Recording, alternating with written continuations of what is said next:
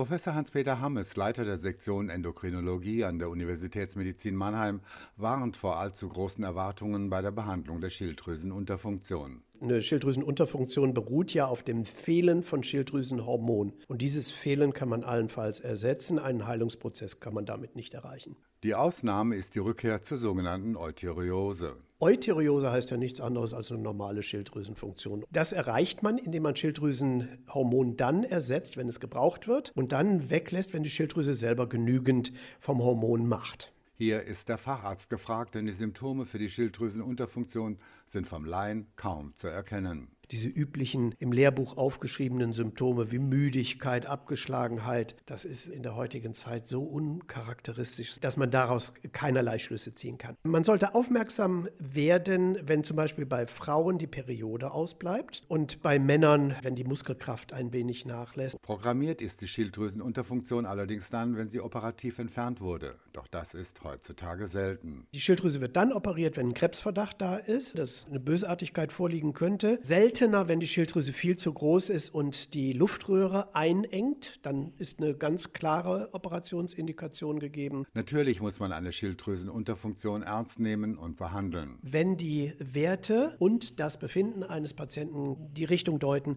dass eine Schilddrüsenunterfunktion vorliegt. Und vor allen Dingen natürlich auch, wenn ganz klar bewiesen ist, zum Beispiel im Ultraschall, die Restschilddrüse ist weniger als zwei oder drei Milliliter, sieht sehr vernarbt aus oder ist halt operiert worden. Dann ist ganz klar, klar und eindeutig, dass Schilddrüsenhormon notwendig ist und dann auch lebenslang. Joachim Kaiser, Universitätsmedizin Mannheim.